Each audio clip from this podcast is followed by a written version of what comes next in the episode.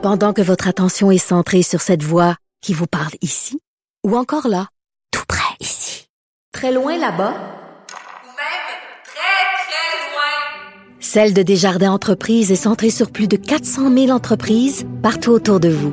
Depuis plus de 120 ans, nos équipes dédiées accompagnent les entrepreneurs d'ici à chaque étape pour qu'ils puissent rester centrés sur ce qui compte, la croissance de leur entreprise.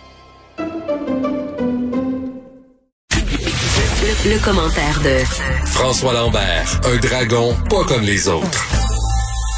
Salut François. Salut, salut. Écoute, euh, dans tout euh, ce flot de nouvelles concernant euh, la vaccination, c'est presque une éclipse euh, médiatique.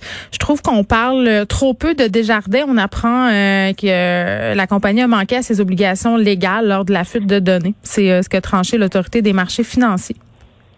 Ben oui, puis tu sais, l'autorité des marchés financiers qui se déplace chez, chez Desjardins pour aller regarder et comment une entreprise euh, avec nos données, une, entreprise qui est dans les données financières peut rater son coup. Comment une, je, ça me surprend qu'une entreprise aussi grosse que ça, avec des départements de sécurité, des mesures en place, se font taper ses doigts par l'AMF.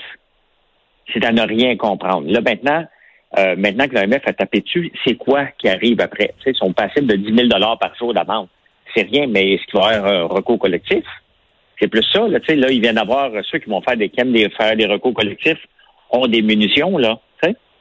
Euh, c'est très décevant de lire ça. On le savait. Dire, Mais ça fait longtemps qu'on est, ça fait longtemps qu'on est déçu là dans le dossier euh, fuite de données chez Desjardins là. On a eu premièrement ce manque de transparence par rapport à la fuite. Ça a pris du temps avant d'avoir la réaction de Desjardins. Il y a une espèce de, il y a une séquence euh, de mauvaises tactiques de communication de la part de l'entreprise depuis le début de cette histoire là. là. Ben, la réalité, c'est que si les Desjardins, s'ils déposent une poursuite contre l'employé, sont obligés de mettre toutes leurs procédures à nu en cours. Donc, ils sont comme pris, sont comme pris là-dedans. Ils veulent pas le poursuivre, le gars. Puis pourtant, c'est un petit junior. Un gars qui voulait avoir des cartes, euh, des cartes cadeaux. Des cartes, des cartes cadeaux de Saint-Hubert, tu sais. C'est presque gênant de voir que, que ça s'est passé.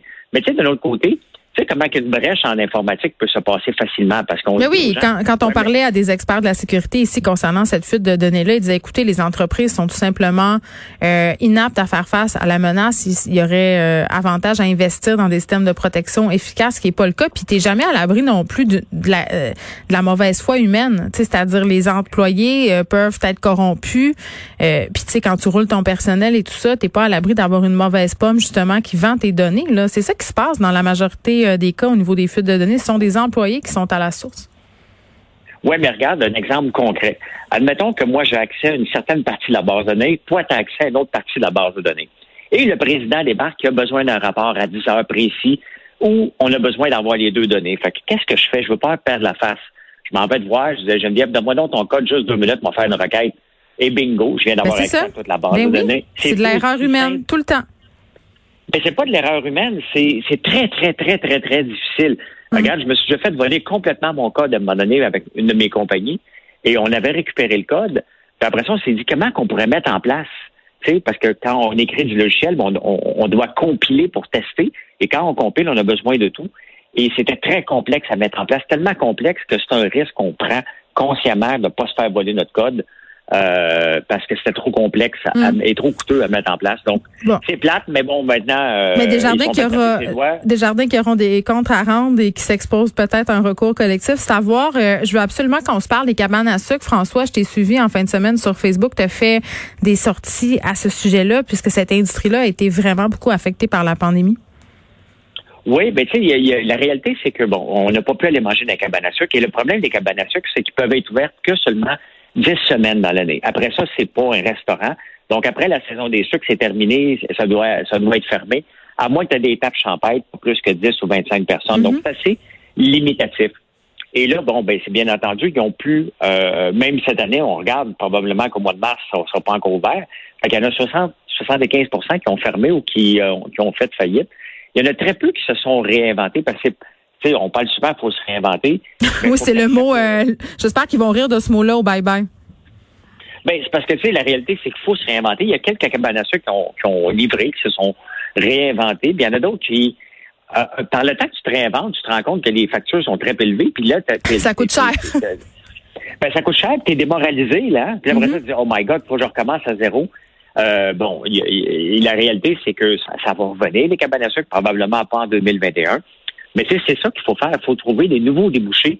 Mais est-ce que ça marche, euh, François? Ma, question, là, on voyait ça au printemps passé, certains établissements qui avaient décidé de préparer justement des grosses boîtes à lunch là, euh, qu'ils livraient un peu partout pour que les gens puissent se faire des cabanes à sucre maison, c'est-à-dire dans leur bulle familiale? Ben, ça marche. Il y a quelques cabanes à sucre qui le font, mais tu sais, comme euh, je, puis je vais être obligé de m'inclure parce que je, je suis là-dedans. Mais regardez, nous, on a fait des boîtes d'érable. Donc, tous les produits d'érable dans une seule boîte. je sais, j'en ai commandé. Et euh, bon, ben tu vois, regarde, nous, on s'est avant même d'être obligé de me réinventer, moi, j'avais décidé d'aller dans cette direction-là. Et je pense que l'érable se déguste, puis je le dis souvent, se déguste autre temps. Puis c'est, il y a une fédération acéricole au Québec il va falloir qu'ils mettent les bouchées d'eau. Non, mais le sucre d'érable, à, quand? Ben, à quand on va intégrer ça à nos habitudes de cuisine? À l'échelle annuelle, là, pas pas euh, parce qu'on a on a ça chez nous, c'est une, ressource formidable d'utiliser n'importe quel sucre qui vient d'ailleurs ou des succès d'années de sucre. Pourquoi on se tourne pas vers une source qui, qui vient de chez nous puis qui encourage euh, des gens ici? Ben parce qu'il faut euh, habituer les gens tranquillement, mais regarde. Mais c'est cher aussi. Tu sais, le ben, sucre d'érable, c'est cher. Ben, c'est plus cher que le sucre. D'ailleurs, on devrait limiter le sucre, la quantité de sucre. Et si on en prend, on devrait prendre du sucre d'érable. Mais regarde, le mot passe. Ça prend du temps. Hmm. Mais regarde, chez nous, on transforme 12 barils par semaine. C'est énorme. C'est presque 500 000 livres de transformation d'érable qu'on fait à chaque année. Euh, puis je pense que les cabanes ont intérêt à prendre avantage d'une façon différente de consommer l'érable et de le consommer à tous les jours. Pas, pas tous les jours, mais 365 euh, jours par année, non pas il y a une leçon à retirer de cette COVID-là, c'est que les industries qui ne durent que 10 semaines sont tellement à risque et on vient de l'avoir. Donc, on peut s'en de bord. Le, mouvement est lancé, hmm. mais c'est quand même. Euh, est-ce que c'est triste?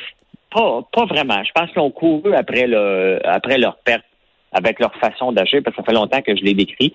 Mais euh, il reste que dans, dans la, tristesse, il y a des particuliers qui font faillite. Ça, c'est le côté très sombre de l'affaire. Oui, puis ce sera pas seulement euh, les cabanes à sucre qui vont faire, euh, qui sont affectées, François, par la pandémie. Là, beaucoup de faillites à prévoir post-pandémie, selon plusieurs économistes. Ben, ça, c'est écrit dans le ciel. Et la réalité, c'est que on est, nos comptes de banque sont loadés mondialement. tous ceux qui ont gardé leur emploi ont arrêté de consommer. Et je pense que pour éviter les faillites à venir et comment on va les gérer, surtout là, on s'en vient après les fêtes. Quel mauvais timing en plus les coffres des entreprises sont à sec et on arrive dans la période la plus difficile qui est de janvier à mars. Il faut que le gouvernement incite les gens à sortir l'argent de leur compte de banque. Et ça va être ça le, sans générer trop d'inflation. Donc, il y a tout un casse-tête mondial à gérer après les fêtes, puis ça, doit se faire en ce moment. Parce que la réalité, c'est que partout, euh, on a un taux d'épargne très, très, très élevé. Et en même temps, les entreprises souffrent, mais il y en a d'autres qui ne souffrent pas. Donc, il y a des parts d'économie qui vont en arracher, mais comment qu'on va faire? ça va tomber comme des mouches en janvier. Puis on pourra pas tous les sauver. Puis si on se fie à ce qui est sûrement en train de se passer, c'est-à-dire qu'on va nous annoncer demain euh, fermeture de certains commerces non essentiels, euh, ça va un peu peut-être mettre le clou dans le cercueil de certains. Là. Ben oui, mais sauf qu'ils ont eu six mois. Il ne faut pas être surpris là, que euh, ce qui va se passer. Quand même qu'on a eu le premier vaccin. c'est chronique d'une mort annoncée finalement. Ben oui, parce qu'on a eu le premier vaccin aujourd'hui, mais avant que tout le monde soit vacciné, qu'on reprenne une vie à l'ancienne, parce que c'est hmm. pas une vie normale, je dirais à l'ancienne. Au niveau normal. Euh, on a jusqu'en ben on a jusqu'en 2022 là. Donc euh, c'était 18 mois de souffrance dans les commerces actuels. Pour ceux, la chance de... Pour ceux qui n'ont pas pu se réinventer, François, ça sera peut-être pas facile. Merci beaucoup. On se reparle demain. Merci.